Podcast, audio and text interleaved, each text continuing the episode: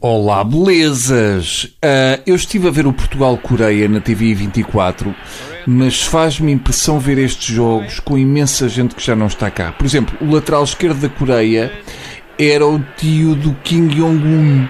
Foi uma emoção. Estávamos a perder por 3-2, mas na segunda parte os jogadores da seleção portuguesa descobrem que se não puxarem os calções tão para cima, conseguem correr duas vezes mais e ganham aquilo. É um momento que muda todo o futebol mundial. Não repuxar os testículos altera tudo. Obrigado TVI 24 pela transmissão do Portugal-Coreia de 1966. Foi muito bom e deu para o João César das Neves sonhar durante hora e meia. Queria lançar para a atmosfera uma questão simples. Só tem que responder A ou B. Uh, senhores das televisões portuguesas, vocês acham que pedir às pessoas para enviarem fotos e filmagens dos vagalhões a arrebentar com a costa portuguesa é A. Uma boa ideia porque as pessoas sentem-se motivadas a ir fotografar e só quem já respirou como um robalo é que sabe o que é bom na vida? Ou B. Uma má ideia porque as pessoas esquecem-se de pôr braçadeiras nos telemóveis e perdem-se muitas imagens bonitas. Tá? Depois enviem as respostas para um apartado na Fossa das Marianas. Eu ainda não percebi bem porque é que há criaturas que resolvem ir passear para pontões com ondas de 20 metros que arrastam rocha com sítios tão bons para ir passear, como por exemplo o IP5, a pista 1 do aeroporto de Lisboa, o Lago dos Crocodilos do Nilo, no Zoo, etc.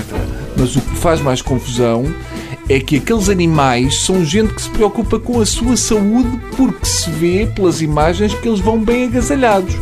Ai, vou só ali para o molho torear vagalhões de 60 mil toneladas, mas deixa-me cá levar este quispo e este cascol que está fresco. Ainda apanho uma daquelas gripalhadas tramadas que dão cabo de uma pessoa.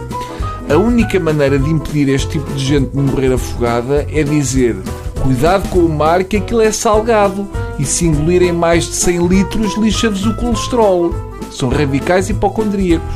São pessoas que tomam um Benuron antes de se esfregarem com febras e entrar na jaula dos tigres. Ai, oh Bruno, mas é tão bonito ver a violência do mar. Pois, e há lá coisa mais bela que ver um comboio de frente a apitar. Diz quem vê um que nunca mais quer ver mais nada.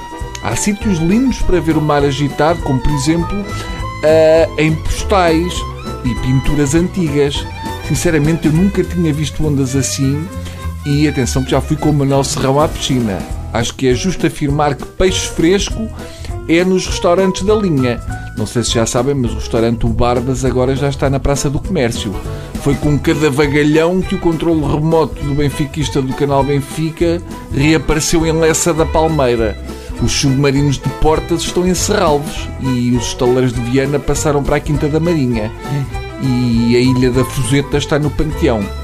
E o McNamara foi encontrado em Badajoz. Está bem? Deus, até amanhã. Que sinais marcaram o andamento do dia? Porque é que Barroselas está no mapa?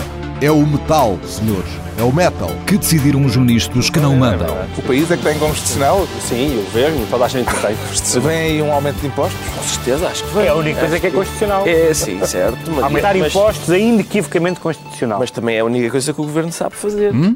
Que novas experiências saíram do tubo de ensaio? Desta vez foram 13-0.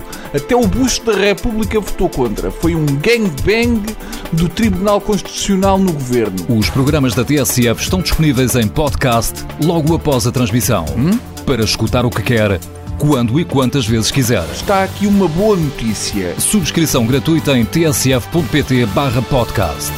Tudo o que se passa, passa na TSF.